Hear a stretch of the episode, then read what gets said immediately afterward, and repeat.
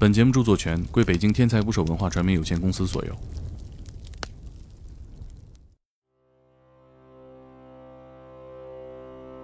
大家好，我是猛哥，这里是天才捕手计划作者刑警陈文章的系列节目。从警察的儿子到成长为一个城市的重案队队长，这里记录了陈文章从警十三年经历的怪案子和他与日俱增的对生活的恐惧。成为刑警，就像走进了这个北方老城的黑夜。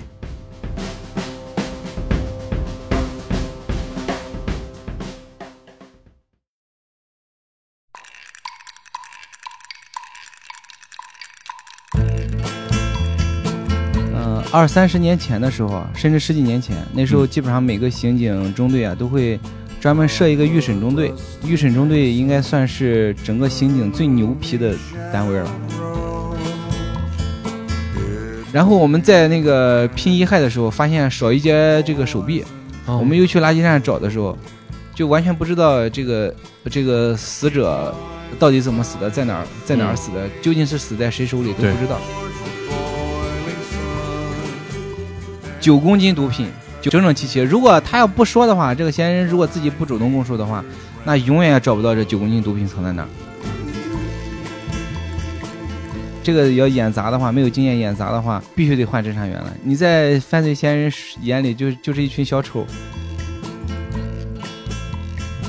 嗯、这个三叔这个人呢，他平时是从来不穿警服的，天天穿了一身深色的西装，然后穿着白衬衫，打着领带，戴着眼镜，又高又壮，和马东锡有点像。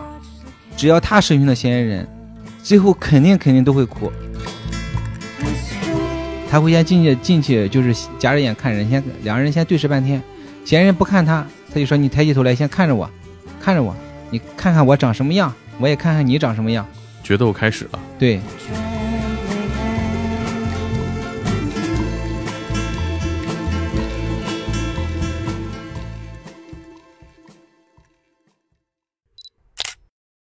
这次咱们聊聊预审啊。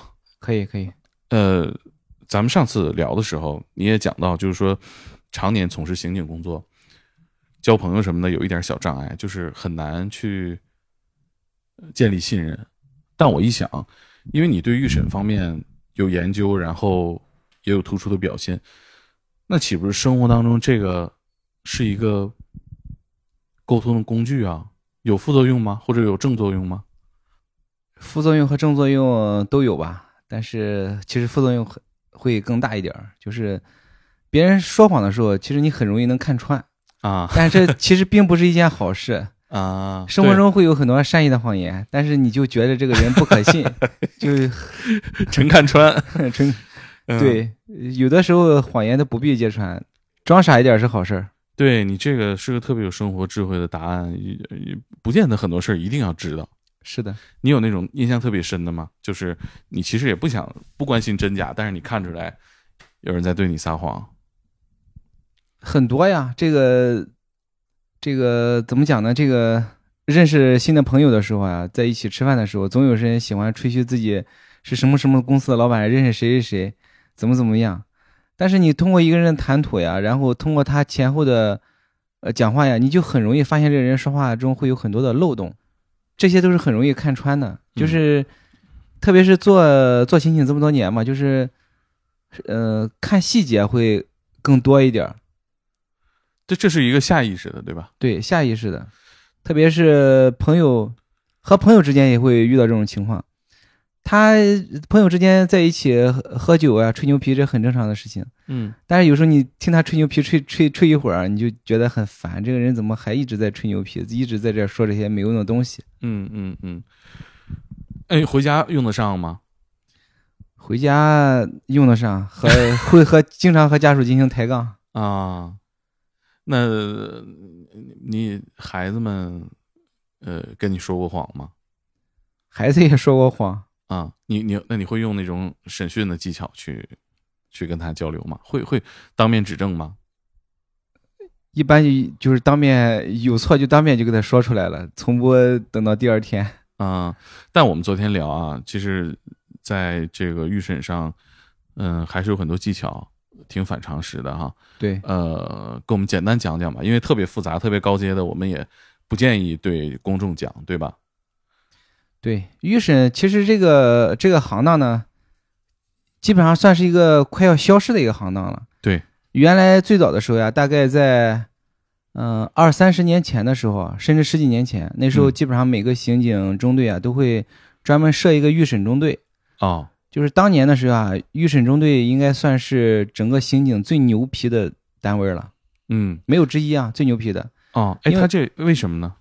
因为当时这个预审中队的职责就是负责把别人拘留之后的呃案卷，然后接收过来，他们再负责进行串并案，进行进一步的审查，有没有这个其犯的其他的案子，嗯。然后其实就是其他的侦查中队只是负责把搞这一起案子把人抓到，嗯，然后抓到人之后就要交给预审再进行进一步审讯，这个预审就是发挥一个战果扩大化的一个一个作用。这个背景是口供重口供，对吧？对，重口供啊，然后还有当时预审员都有自己啊，都有都有得有好几把刷子，嗯，线人、线索呀，各种串命案的手段。哦，这一块也归预审管，对就是说他得有自己相当于信源。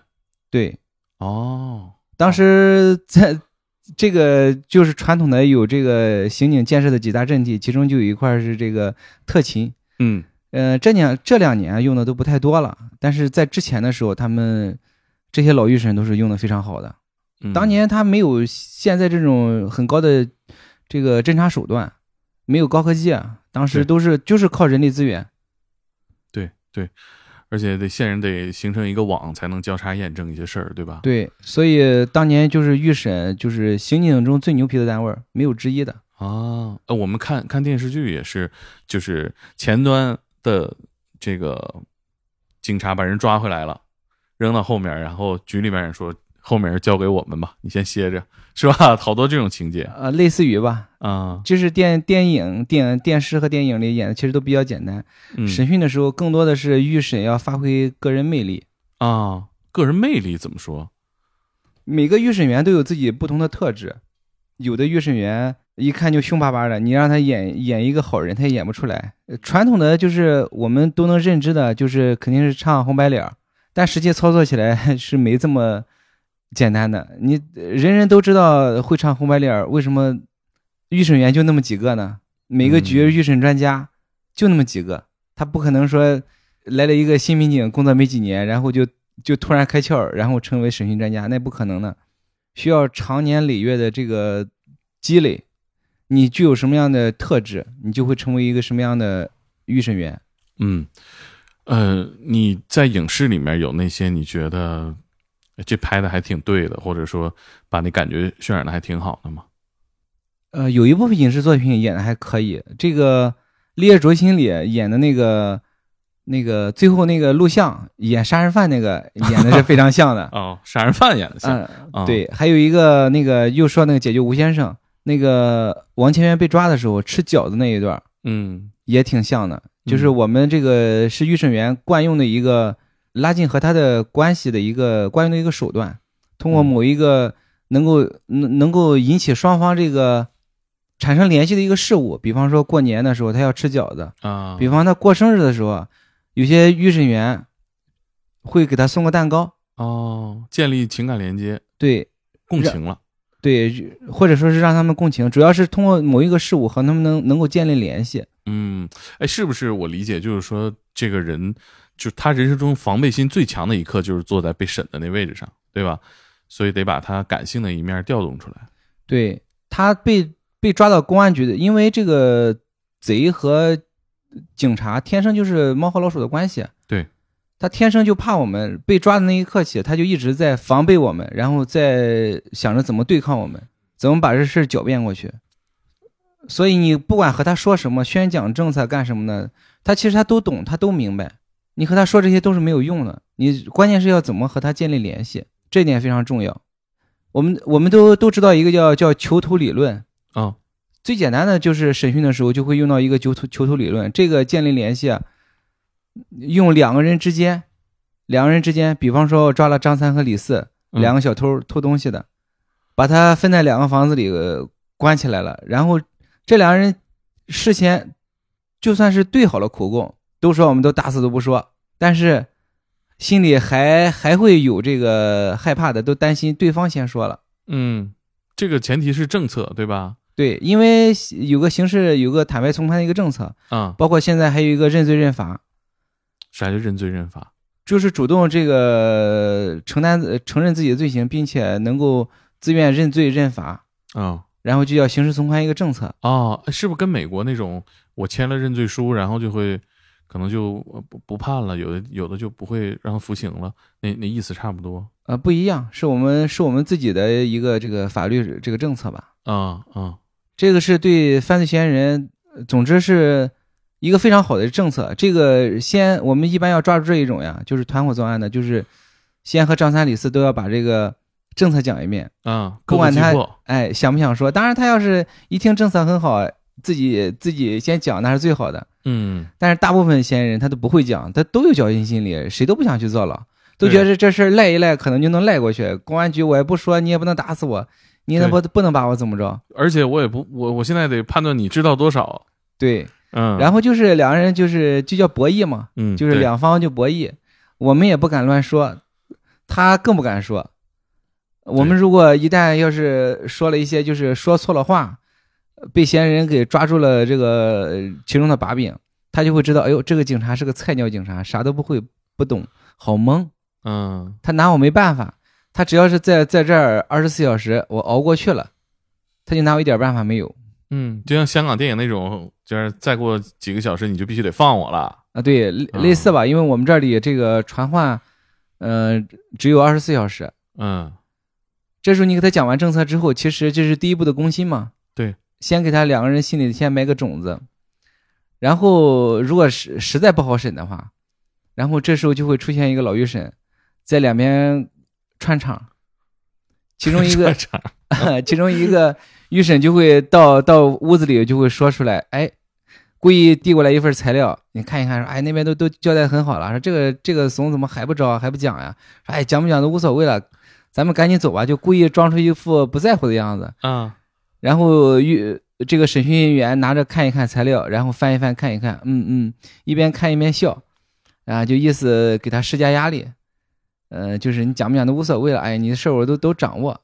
啊然后这个穿场的这个预审员或者是这个审讯员，会根据自己已经掌握或者已经知道的事实，故意点那么一起两起，啊，好像在这个书上，啊就认罪书上看着了，特别是通过前期摸排啊、侦查，自己能发现的只有他们两个人的知道的事情，这个按理说警察应该不知道的事情，嗯，然后被警察知道了，他会心里就会更慌，啊，然后把这事情稍微点一下，然后就走。嗯嗯，然后实实际那纸上写着演一演吧，没招了，啊，对，实际上纸上可能就是其他一些乱七八糟材料，我们就嗯，装着看个三五分钟，把事情把这个材料装着看完。啊，这时候嫌疑人一般情况下他会很慌，他的对啊，眼都会滴溜溜的转，嗯然后就会再看你，再看到底是在看什么，是在猜你是不是真的掌握了我的信息。嗯，而且会他会有一种就是除了猜疑之外，还会焦虑，我是不是落后了？对，啊，因为刑事从宽政策，然后这时候我们就会给他进一步的施加压压力，就会给他说：“哎呀，我求求你了，千万别讲了。啊你看这份材料七八页，我给你写完还得两三个小时。啊你看这现在都十一二点了，我们马上就要休息了，你让我们这加班都很累了。这这有盒烟，今天晚上你在这里你抽，你也别讲，你就还是按照以前那个你讲的，就是你啥事儿没干，没有违法犯罪的事情，然后我们把你送进去，两方都好，你省事儿，我们也省事儿。然后就就给他施加这种压力，就是求着他让他不要讲，嗯或者他要开口要讲，就让他闭嘴不要讲。他其实这时候会更慌。对呀，然后到那呃过一会儿，然后这个会过来另外一个侦查员，然后再问一问，然后就是这个就是唱白脸的了，唱红白脸的就过来了，然后就说，哎，给他个机会吧，给他讲吧，说都都是老百姓不易，干干了错事儿了，让他讲一讲吧。说那那边举手了，我要立功，啊我也申请立功。啊，这边然后基本上就没啥问题，就就能讲出来了。嗯当然，这个剧本都会在两个房间同时用，就看哪边心理素质更差一点，哪边就会先开。但是基本上都会同时都会开。嗯，呃都说传统公安审讯就三板斧嘛，一哄二诈三吓唬，这是二都知道，啊，但是用起来是很复杂的，对，而且容错率极低。对，容错率很低。这个要演砸的话，没有经验演砸的话，你这个就必须得换侦查员了。你就跟 你在犯罪嫌疑人眼里就就是一群小丑，还演戏给他看。嗯嗯嗯，哎，会会会让人看出来是演的吗？怎么怎么样算是被看出来是演的了？怎么会穿帮啊？嗯，如果你你你点出来的事情啊，如果是嫌疑人正好你点错了，嫌疑人正好没参与这些案子，或者你点出来的事情不对，啊，嫌疑人立刻就知道嗯是是是是警察在演戏，嗯嗯，那哎，能从嫌疑人反应里看出来吗？能看出来。嗯，我们也会遇到过演砸的，然后我们过去接锅，啊，能看出哎来。那同事会怎么说呀？同事呃就很尴尬，非常尴尬，然后给两包烟，说演砸了，说这个 说搞不下去了。哎呦，对呀、刑警也是人呐，都会有犯错的时候。对，主要是还是丢脸，主要是丢嗯脸，演砸了这事儿其实还是很丢人的。那你们这种接锅了进去了，其实也很难，因为他就知道你，你不非就是换一个人再来嘛？对，你怎么弥补这个呢？呃这时候就就是说的那种第二种手段了，就是更高级一点，就和他建立联系，啊，建立联系，然后攻心，慢慢的再从头开始聊，先建立信任。嗯，嗯，他已经不信任警察了，觉得警察也是警察也是骗子。就三板斧已经耍两把了。啊，对，然后嗯你这个呃这个诈和吓唬已经没有用了，你就只能慢慢哄了，然后建立联系，呃让他信任你。那你是不是，你像这些年干刑警这么多年了，也积累了很多给人贴标签的能力？就是你基本扫一眼，就大概知道他是个什么样的人，会有这种下意识贴标签的习惯吗？有的，就是在外边遇到人，就下意识的就会给人家打标签儿，就是这个人大体是什么样子，就是最简单的就是看起来是是个好人，还看起来是个坏人。啊，哎，这怎么看出来呢？有的时候我觉得这人看着特别凶啊，或者看着特别讨厌，但他不见得会干什么危害他人的事儿。这这你们怎么判断的？大概最简单的就是看他身上有没有纹身。这个事情虽然不对，但是做警察的啊，嗯，呃，还是有还是有一定联系的。是个粗筛是吧？嗯，一个初筛，然后通过这个言语谈吐，包括他的这个走路的姿势，有的一看走路一颠儿颠儿的，嗯然后呃头一甩一甩的，就像我们这儿说的大金链子，嗯呃小手表，一天三顿小手小烧烤，嗯，这种就和混混就打边儿打标签就是个混混。嗯嗯嗯嗯，你们是不是就是进去接锅之前也得做好充足的这个这个情报工作？得先把他的资料什么都看完。对，我们要进去接锅的话，得所有的工作得重新再做，对，得把他的这个背景信息全部掌握，全部吃透。这是坐自己工位上看吗？呃，没有，不是坐在自己工位上，工我们这个因为影视里好像没展现这一幕。对，电脑上会出一部分信息，还有一部分信息是通过你个人收集过来的。啊，就是你自己对，因为你做预审的话，你也有自己的情报网，对吧？对，啊，得花多久？大概准备工作？嗯，一两个小时吧。哦，嚯！哎，你这其实跟我这工作有点像啊，一场访谈，就是跟跟这个对面的人建立一些共情，得到一些信息。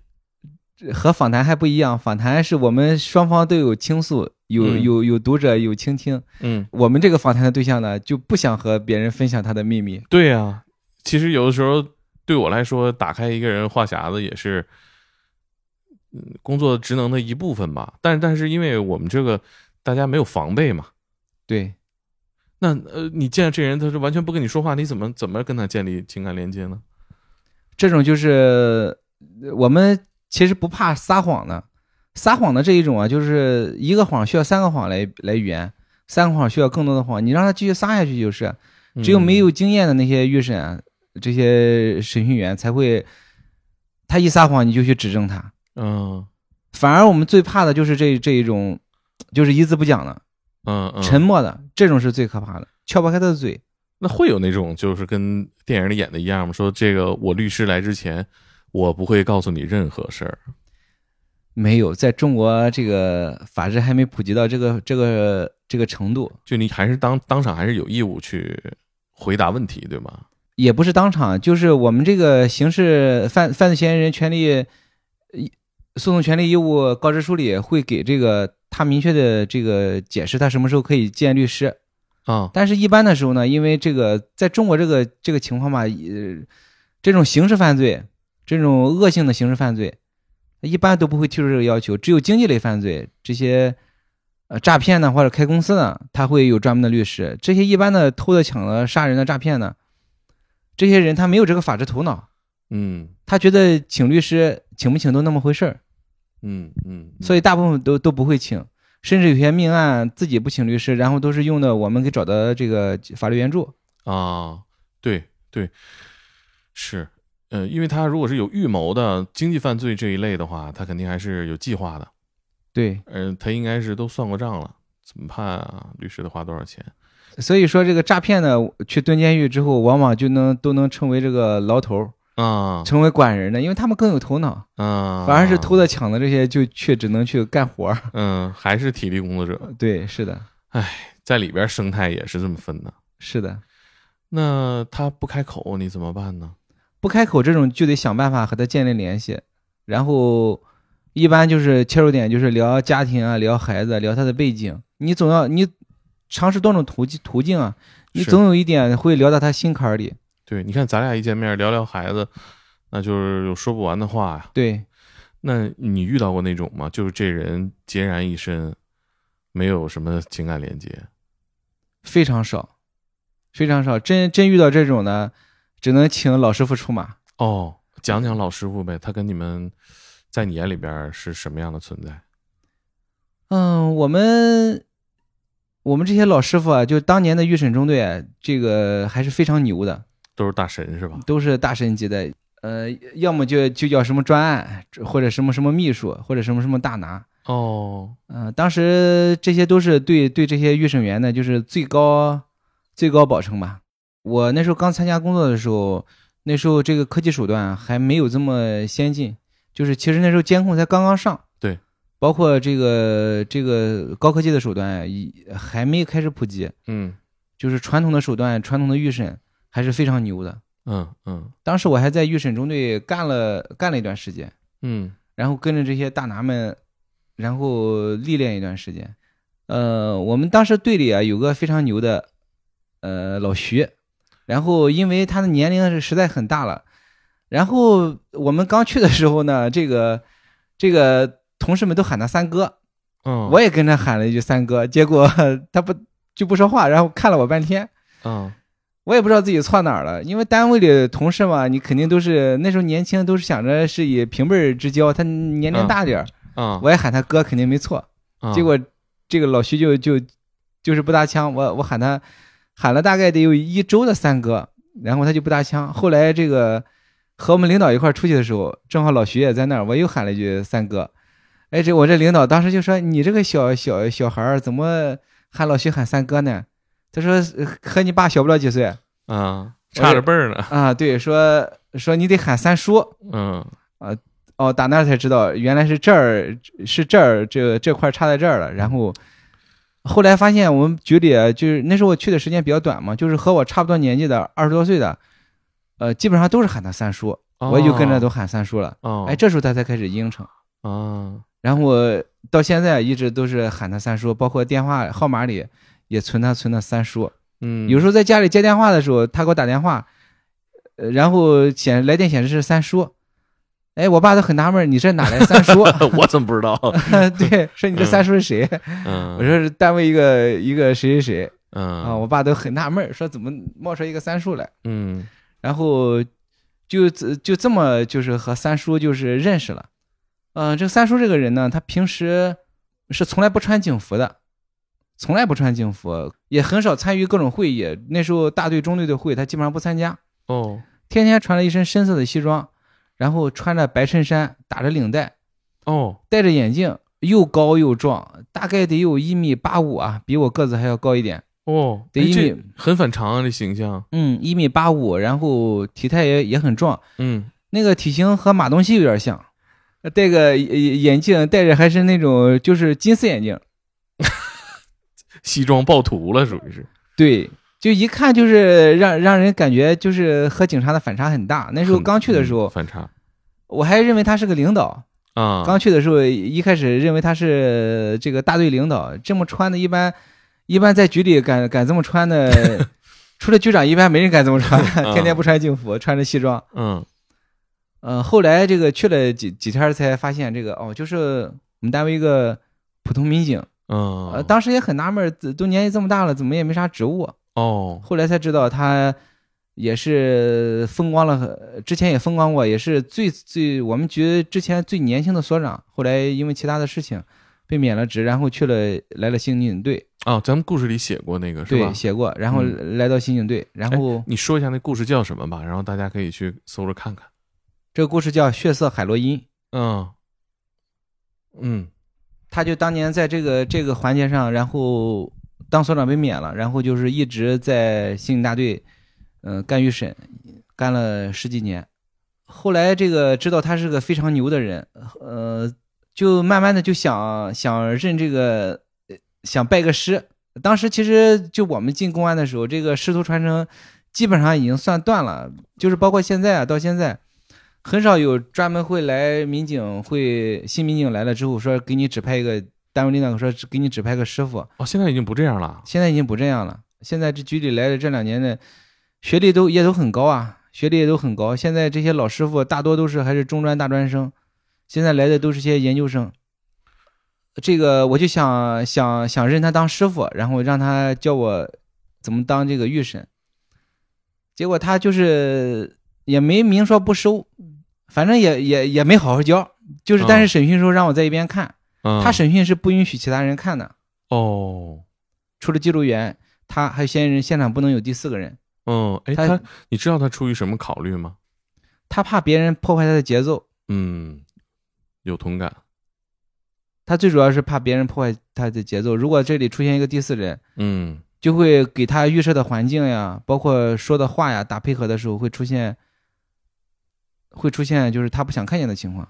得在我的节奏里，对吧？对，呃，有很长一段时间我都跟他当记录员，但是这个记录员啊也不是很好当，因为我发现这个老预审啊讲话的时候，他不是说传统的问说，嗯、说这个哪年哪月哪日你在哪里干了什么什么什么什么，或者说交代一下你的犯罪事实的经过，或者是根据我们掌握的情况，你还有什么什么案子还没交代。嗯，这传统的这个审讯提纲里会，审讯的材料里会记到的。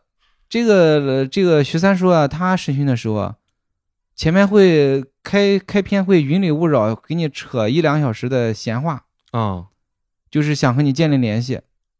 这时候这材料我就不知道该怎么记，对呀、记啥留啥呀。对，不知道哪些该该记，哪些不该记，然后就有时候就会 被被被被训一顿。啊，实际呢应该记哪些呢？实际上这些都是不该记的。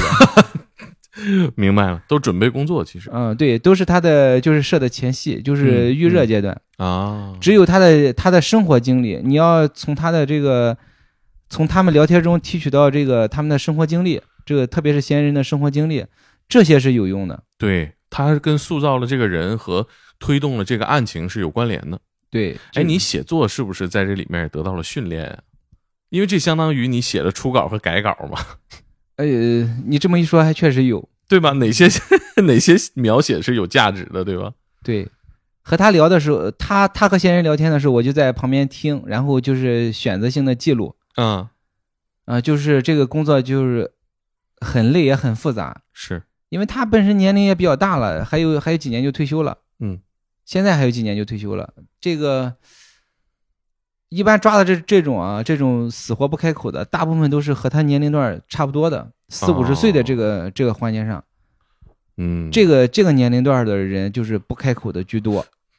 嗯，就是他第一层的这个护护护甲有点厚，对，嗯。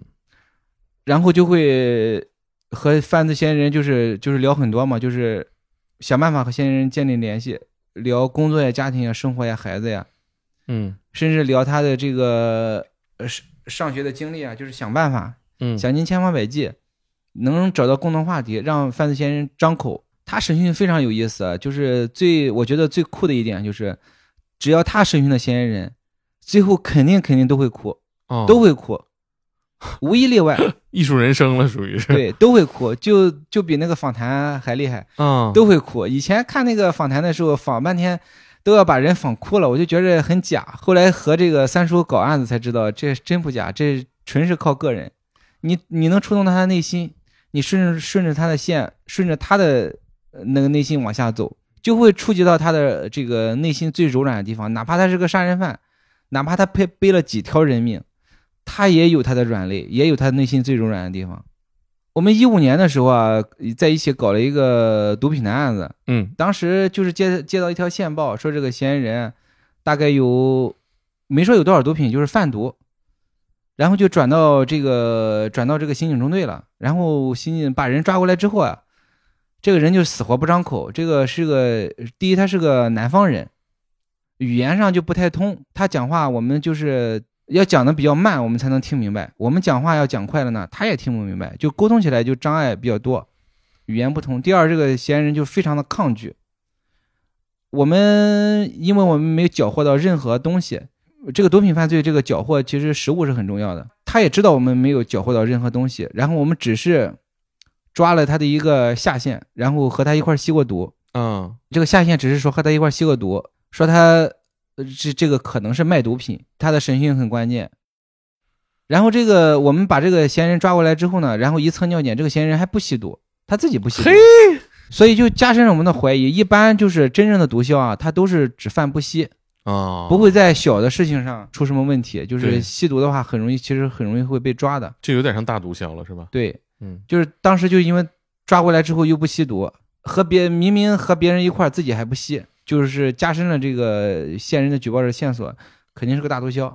就找这个切入点，就是怎么撬都撬不开，语言不通，然后我们又没有实证，这两条路基本上把我们堵死了。他们这个这个侦查中队搞了搞了得有三四个小时，嫌疑人一只字不讲，一点办法没有，然后就转给三叔了。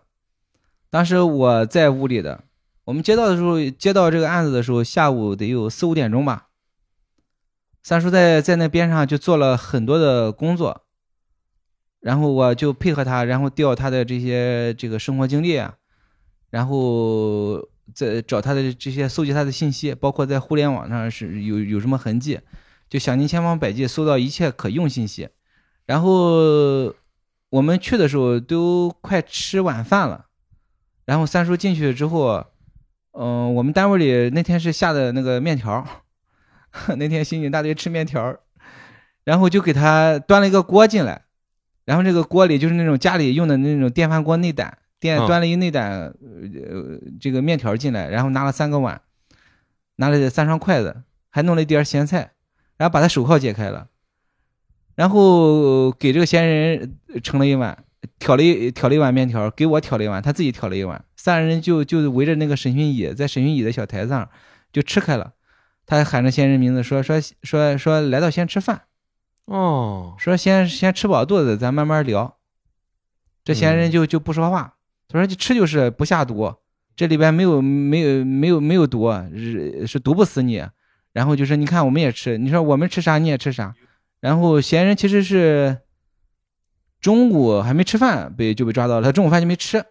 然后这时候就嫌疑人估计也是饿了，然后这时候就拿起端起面条，然后就吃了。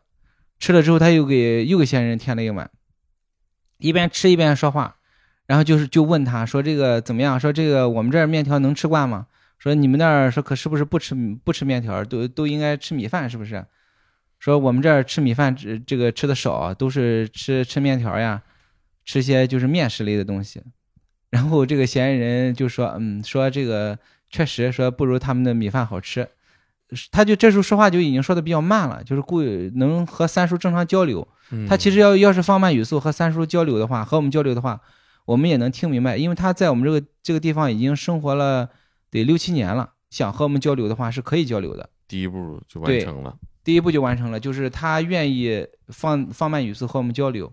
当时就就稀里糊涂的就往嘴里扒面条了，我也很饿，然后就是 在那儿吃完面条，然后我就把这个锅什么给收拾收拾。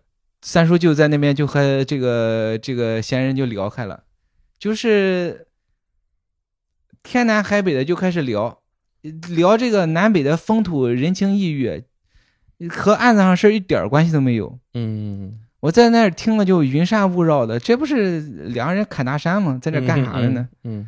就觉得觉得挺没意思，就是我们这叫侃空，就觉得很很很无聊。就是两个人在一起吹牛皮，但当时就很年轻，就就是还是没沉下心来好好跟着老师傅学，嗯就觉得很无聊，自己就开始在那拨弄手机，然然后这个三叔这时候就就看了我好几眼，其实那时候就是就是在提醒我不要看手机打打断他的节奏。后来又来敲了敲我桌子，然后指指我手机，我这才明白，当时当时就是后知后觉嘛，嗯就是不太理解，因为我们我入行的时候已经没有就是没有老师傅来专门来带你审讯了，没有了，这方面经验做的确实是做的很差。然后这个又过了一会儿，然后他们就开始不知道从哪个话题就开始聊到自己的家庭和人生了。这时候都已经到了晚上了，到了都熬到了得得九点了，我实在是困得不行了，我在那儿听的都哈欠连天的了。这个呃三叔这个人啊，他不抽烟，做刑警的不抽烟那是非常少见的，但是他给嫌疑人呃点了点了支烟，哦，嫌疑人正在抽烟，然后他又不让我抽，他把烟拿过来之后给嫌疑人了，没给我。嗯 呃，那时候因为三叔已经敲打过我了，我就不敢过去拿烟抽，我就在那儿看着，我实在是困的不行了。嗯聊了好几个小时了，一句话没敢插，特别累，特别困，就精神很疲惫。我就那个靠着椅子就在那儿睡着了，真就睡着了，睡了得三个三三个多小时。呃，到了得十二点左右吧，然后三叔过来敲敲我桌子，呃，把我给敲醒了。敲醒了之后，然后一我这一听他们还在聊天的，就迷迷糊糊的，嗯就迷迷糊糊的，然后突然间就就听见嫌嫌疑人就说说就就在那儿就突然间就哭开了，然后就就就在那里竖着拇指，然后就给三叔说说你厉害了，你破了这个这那那，你是我是最大毒枭，你把我抓了，你立了大功了。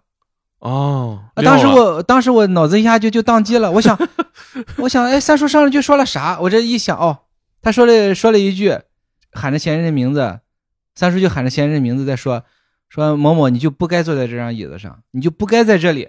三叔说完这句话，嫌疑人在那里嗷嗷着痛哭，然后嗯自己就是主动承认了这个贩毒了，然后还还说自己是我们这个地方最大的毒枭，然后他他就供述了一个地方，供述他毒品藏在哪儿，就藏在他小区隔壁的楼的一个他租的一个储藏室里，九公斤毒品，九公斤冰毒，这么多，对，九公斤整整齐齐。如果他要不说的话，这个嫌疑人如果自己不主动供述的话，那永远也找不到这九公斤毒品藏在哪儿。对你像这种租赁，他可能也不签合同，这对就一个地下室，但他他也不在他名下，对也没有交易记录，这几乎没法查。对，基本上就就没有破案的希望。哎，但九公斤，这意味着他就是就是最最源头的这个毒枭了。对，是我们这儿这这叫一级供货商，再上线肯定就是工厂，就是制毒工厂。那你真是得聊到什么份儿上，他能招一个死罪啊？绝对死罪了吧？啊，这个案子现在想起想起来非常后悔，就当时为什么自己没熬住就就睡了。你把那个数学课最关键的三个小时给错过去了，一抬头黑板上写的公式已经不认识。对，是的，就是哦到现在都特别后悔。但是三叔的最后的那那句话，我现在还记得非常清楚，就是你不该坐在这张椅子上，你不该在这儿。啊，就你的人生原本可以对很好，对，后来我又复盘了录像，我我这个事情，我问过三叔，我说你到底怎么审开他的？三叔说你自己猜去，就原话就这样跟我说的，你自己猜自己想。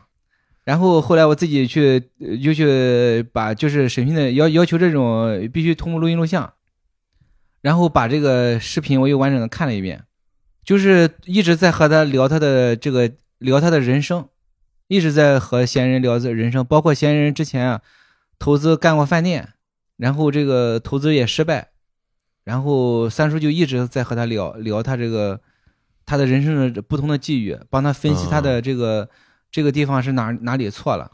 对每一个选择，他可能造成的不同的人生走向。对，是的，然后聊他嫌疑人的孩子呀、老婆呀，他嫌疑人当时是离婚的状态，嗯，聊他的不幸的婚姻和失败的事业，然后帮他分析找找原因。其实从这个视频上来看啊，他一直是在成为了这个嫌疑人的一个倾听者，啊，倾听者，并且嫌疑人应该是很久没有人倾诉过这种事情了，没有人能理理解他，应该是这没有从来没有人信任他，就是他也不能信任任任何人，对，没有人和他聊过，就是他整个的人生，这就是这个预审员就是独有的这个特质吧，就是三叔这个人啊，就是能够让人一第一眼看到他就觉得这个人是值得信任的一个人，他是长年累月就是工作呀、生活时间把自己打磨成这样一个人的，很容易就会相信这个人，再加上你这个对嫌呃就是问话的时候呀，就是加以引导，建立联系，这个嫌疑人就是最后能够完全的能够，就是能够敞开自己的心扉吧，就是能把自己就是所有的秘密都告诉别人。对，这是一个人最大的秘密了。对，是的。那从这个审讯室出来了，大家是什么反应？对这个结果？当时拿到就是我给做完笔录之后，领导们都都都都觉得这个事儿不可能，说这个嫌疑人吹牛的。第一反应吹牛的，因为我们从来就是我们这个地方就是禁毒舰队，就除了打掉打工厂之外，就是缴一级供货商，从来没有九公斤的，并且还是现货。然后他们就先自己先去了，嗯领导们带着带着救生员先去，然后先去实地一看，确实有这么多，当时都疯了。回来，我记得那个电话打回来的时候，那个领导说话都都开始打，就是声音都有点颤音儿了。呃，都有点颤音儿了。那这个怎么解总结和汇报呢？就是通过审讯，这就是通过审讯解决的，对吧？这种在总结和汇报里，其实就一句话，就是通过审讯得知，嗯，没有其他的任何的这个关于审讯的技巧和你审讯的过程。哎呦，这么简单一句话，你看背后是这么大的付出的努力，不光是要付出这么多时间来完成这次对话，而且像你刚才说的，这三叔要达到这样的结果，他必须活成这样的人，是的，他才能让你有这个信任的基础去跟他讲自己的人生。是的，也看过那个故事的朋友也都知道，三叔啊是我们局里用线人用的最多，也是用的最好的人。他就是是天生就就是有这种特质，能够很容易让别人相信他，天生有这种特质，嗯这个学是学不来的，没办法，就是时间赋予他的特质。那是不是也跟演员一样？其实你每个人能擅长的角色是非常有限的。是的，警察也是这样，就是遇到这个这个预审，不是谁能干，真正的你得有某一方面的特质，你才能干一个合格的这个预审。现在具有这这些特质的人都越来越少了，大家都是逐渐就是都统一化。进来的年轻人都差不多，高学历、人才，什么都懂，什么也都会，就没有自己的特质，缺乏特质。嗯嗯，或者说，可能现在这个岗位也不需要警员有特质了。不需要，现在是服从性第一，然后会研判、搞分析。现在我们就要把人叫叫透明化。我们现在搞案子就要把人先透明化，把人透明化的话，就会就像大数据一样，大数据比你自己更懂你嘛。公安这个高科技也是这样，就是大数据比你更懂你，你干了什么，通过我们的研判，其实都能知道你的喜好、你的偏好，你大致是一个什么样的人。对，这个不能细说啊，但是是大家其实也能了解嘛。因为如果一个广告商都知道你今天谈论了什么，然后给你推对应的广告，那你想，你要是一个逃犯、犯罪分子，你就更难以逃脱了。其实现在的像在像我们搞审讯，其实拿到的信息比之前他们那些就是老预审拿到信息要多得多，但是工作其实要要更难干。我们接触的说起来就是叫纸面数据，不是真正面对犯罪嫌疑人的。当你拿到这些数据的时候，怎么把它转换成对你有利的东西，转换成你能抛出去的，能够让嫌疑人上钩的饵，是非常难的。你身上身上不具备预审员的特质，你就永远只能做空军，钓鱼的空军。嗯嗯，你那你什么角色和风格呢？我的角色和风格就是示弱。首先，我不是一个很凶的警察，嗯看起来不凶，然后就是能够让嫌疑人先放松警惕，觉着是我很多人都说我显年轻嘛，就看起来不像八零后，像九零后。很多嫌疑人有时候会低估我，就嗯觉得这个小孩好糊弄。嗯，实际是刑警队长，他不知道。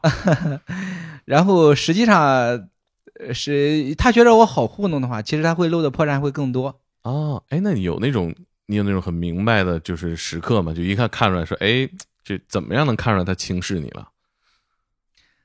呃，嫌疑人进去之后呀，有的嫌疑人他就不拿正眼瞧你，他就根本就不害怕你，跟你要烟抽，然后老要上厕所，然后一会儿手铐松了，一会儿手铐紧了，一会儿坐的不舒服了，就给你提各种各样的要求，你是怎么应对的我都会满足他。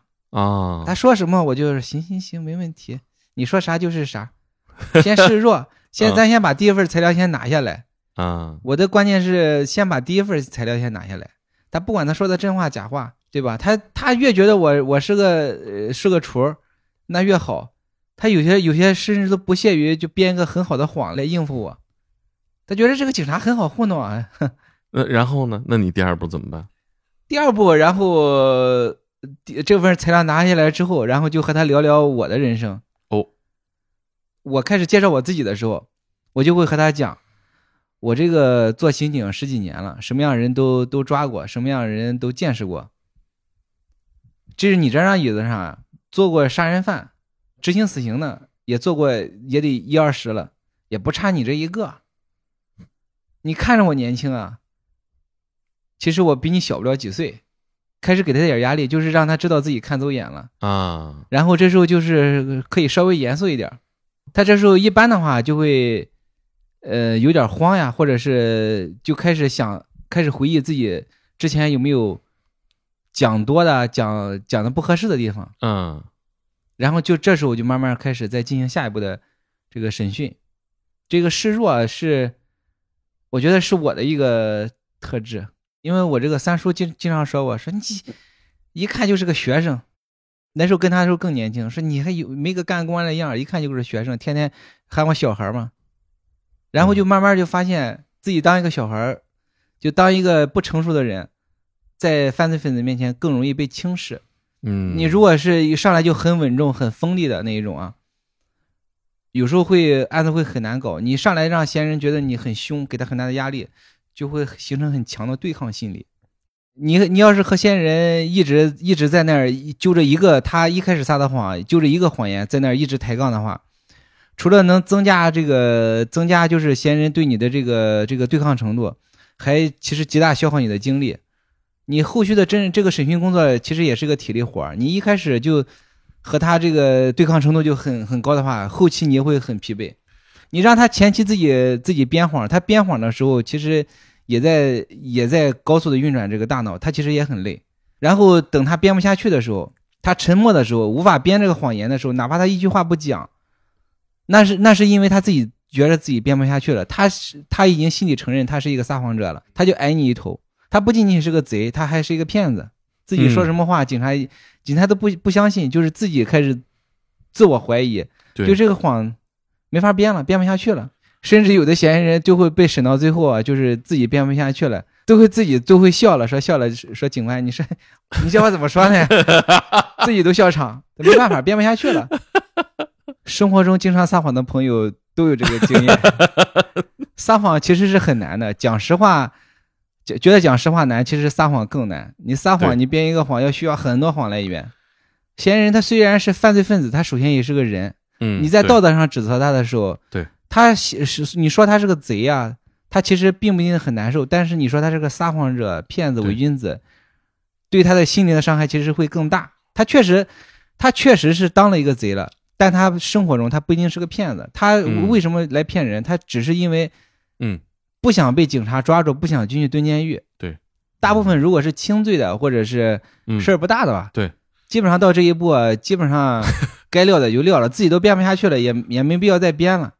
对，这都是影视剧里经常可以看见的，但是，呃，其实真正的审讯比影视剧里演的要复杂的多，嗯不是像电视里一拍桌子，对你同伙都招了，说我们掌握你什么什么证据，永远没有那么简单。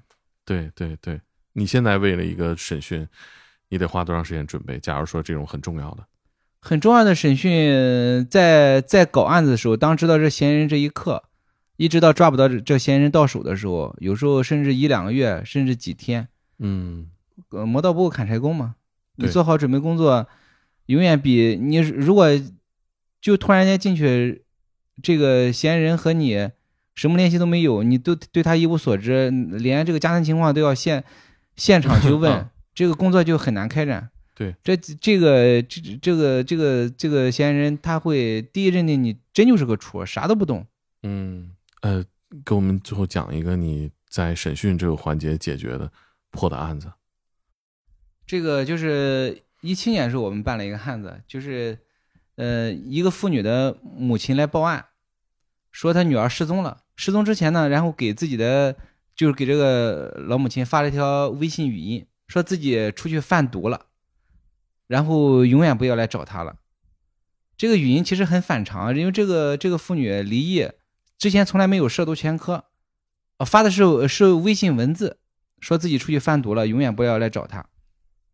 这就不是一个这个正正常的离异的妇女能说出来的话。而且真贩毒也不会这么说呀。对，是的，我我得说我做点生意去，对吧？对。然后这个这个这家人就去一开始去派出所报警，查了两天，那个派出所也没查出所以然来。这个这个女的有个车，走的时候这个车也消失了。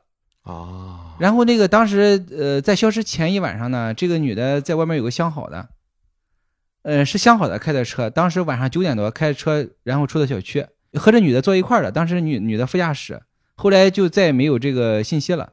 当时这这种情况下下，就是第一怀疑就是这个他这个情人，因为他这个男的也有有家庭嘛，啊，给他杀怀。疑有有这个男的把他杀了。嗯这不就派出所去把他传过去两次，然后这个男的说那天晚上确实和他一块儿呀，说那天晚上我们是出去在外面偷了个情，然后我就自己这个回来了。这个经过派出所侦查也确实符合，这个男的确实回来了。嗯后来再没发现这个男的，然后这个没办法，这个这个家里人就一直闹嘛，闹到刑警队来了。然后这我们一看啊，一一深入了了解，呃，可不是那么回事儿。嗯这个事情，这个女的十之八九是遇害了。啊十之八九遇害了。她就是包括她失踪这一段时间，只是不接电话，她不是说手机不通，这女的一直不接电电话，手机一直在用着呢，一直开着哦机，一直一直不接电话。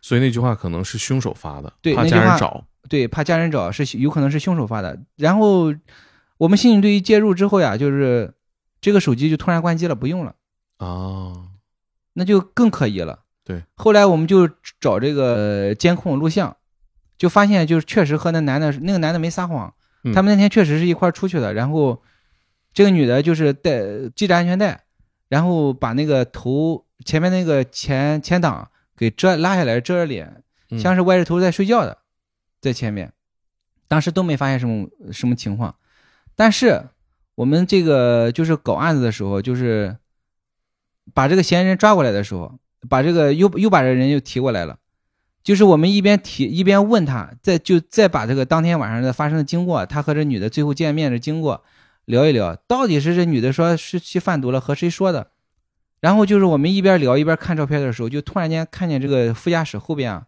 这就透过那个那个前挡风呀，就看见那个后排座有个这个花费袋子，花费袋子啊上面隐隐约约有有两个杆儿，很像是铁锨的把，哦，很像铁锨的把。当时我们就问这个这个失踪的女孩嗯女的家里啊，这个人说这个女的平时干活吗？怎么车上有有什么这个驾驶工具吗？然后这家人就说没有，说他他女儿就是在家做点微商，啊赚点钱，哎，卖点尿不湿呀，那个就是根本车上不可能会有这个干农活用的东西，很反常。当时我们就审讯的时候就，就突然间就来灵感了，这个女的可能这时候她在车上的时候已经死了。对，她是副驾，为什么要绑着安全带？就是安全带我系着的，可能是防止她滑落。滑滑下来，然后用安全带把它固定好，头在外边一边，然后正好前挡挡住。哪怕是我们这个卡口拍到的时候，也是看这个女的是好好的，就是看不清脸哦实际她在运尸体实际上那应该是坐着一个尸体。哦。后边呢就是那个铁锨把儿和那个、嗯和袋子，就是埋人用的。对，后来就是我们审讯审讯到最后的时候，就是靠这个这个化肥袋子和这个铁锨杆子把这个脱开了。提到这个时候，就是说就大致的时候就漏了一点儿。这个这个，因为这东西是放在后排座的，就是不会想到我们能够透过透过这玻璃能看到化肥袋子。他当天其实他也记不太清了，他是放在哪儿，他但是他肯定知道自己带这个东西了。我们就依靠这这一点，然后就把他审开了。最后找到了，他确实是把这女的套在用几个袋子，用两个袋子套头套脚，然后挖了坑给埋了。时间不是很长，埋在一片沙土地里。哦，他为什么杀他呢？呃，就是因为这个。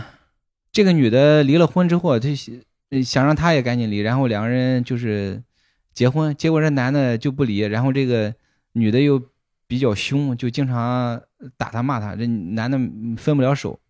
再到后来的时候，这个派出所介入之后，他怕这个警察把轨迹找到，他转移了一次尸体。哦，就是他家里报了案之后啊，到派出所报案，他就把尸体又挖出来了，拖到我们单位附近的一个垃圾站给烧了。哦，离你们单位还不远啊？对，是凌晨的时候烧的。那天要算算时间，我们调了一下，回忆一下我们自己的时间。那天我们晚上正好我们在执行任务。那天晚上凌晨大概一两点钟钟的时候，我们应该就路过那个垃圾站。垃圾站因为平时也会冒烟也会着，就是有人点火烧垃圾，这很正常。应该就是烧的是那具尸体啊。后来去就案子破了之后，又去垃圾站，我呃。垃圾站找到这个尸体的时候，他在垃圾站烧完了之后啊，没完全焚化完，他又把那个烧烧坏的遗遗骸，然后又用袋子装了装，然后又又运又运到其他一个地方埋起来了。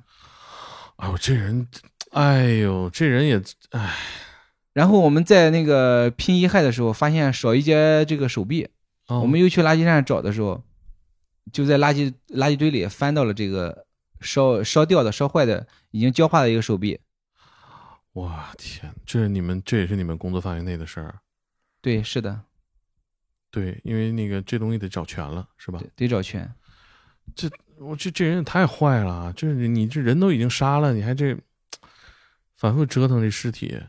对他最后一次埋的时候是把他埋在他老家的地里了，他觉得这个地方就比埋在外边更安全，就不会有人发现嘛。哎呀，这这也是一个得找到证据，得，嗯嗯，这个这个拿贼拿赃的这么一个案子。对，这个也是就是纯靠审讯，因为一开始就完全不知道这个这个死者到底怎么死的，在哪儿在哪儿死的，究竟是死在谁手里都不知道。对，只是靠那个这个视那个视频里的一个铁线把和一个这个化肥袋子，可以初步就是就是我们叫大胆想象，合理预判。就是做预审做时间长了，第一反应都是把事儿往坏里想。我们拿到这个这个事情，拿到这种图片之后，第一反应就是这个铁锨把，我们会去想这个铁锨是用来埋人的，化肥袋子是用来装人的，不会想他出去干农活的。那像你说预审现在这活儿不那么作用不那么大了，呃，那这些老师傅们曾经那么有价值，那么权威，他们是怎么接受这个现实的？嗯，我们就是一三年的时候搞了一个非常出名的案子，嗯，名字就不说了。然后这起案子的时候，当时老预审啊，就是想尽了千方百计来破这个案子，结果都没破。后来是我们通过高科技手段，就是我这和我差不多的，我们这一批年轻人用高科技手段，然后这个发现了嫌疑人的手机号码和手机，然后实施了抓捕。这就是我们这就是就是一战成名嘛。这这个案子后来也上了这个中央电视台的这个节目啊，还专门做了一做了一期专访。老预审在上面都没露脸，全部是年轻人。就是从那从那个案子以后啊，这个基本上就是老预审发挥的作用就越来越小，越来越小。现在只有这个没走的老预审，只有三叔还待在刑警队里。他虽然编制不在刑警队，但是他。他现在也调到其他单位了，但是他他没去新单位报道，他就在刑警队，他就不走，没有一个人敢撵他，也没有一个人说你待在刑警队不合适。遇到现在遇到这些老案，遇到这些积案难案就办不下去的案子，还得需要三叔出马。嗯，我们都说这个家有一老如有一宝，啊，三叔他逐渐也也在认清现实吧，他这个其实转变思维也很快。这个三叔是一个非常有意思的人。刚才讲了这么多，你感觉他可能给给听众啊，包括给你的感觉，可能他是一个城府很深的人。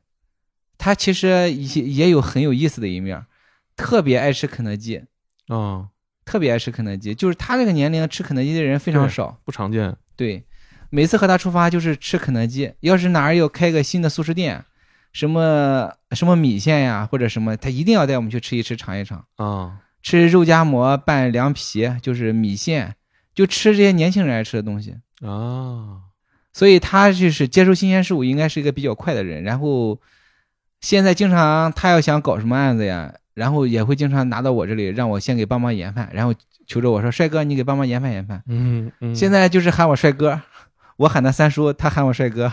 哎，很可爱啊，听起来。对，但是他审人的时候啊，其实一点儿也不可爱。嗯嗯，除了和人交心之外啊，他他看人的时候啊，他不是像咱戴眼镜的，他就正正常看人，他是要低着头、侧着头，嗯，然后透过眼睛上把眼睛往上瞟，夹着人看。啊、夹着人看，就是给人一种，要要不了解、不熟悉的人啊，你要是猛这么一看人，你觉着心里还有点慌嘞。对对，尤其是体格子太大。嗯，对，一般就是审讯这种，就是呃死活不讲的，一句话不讲的，他会先进去进去，就是夹着眼看人，先两个人先对视半天，嫌疑人不看他，他就说你抬起头来，先看着我，看着我，你看看我长什么样，我也看看你长什么样。嗯，哎呀，特别有仪式感哈。对决斗开始了。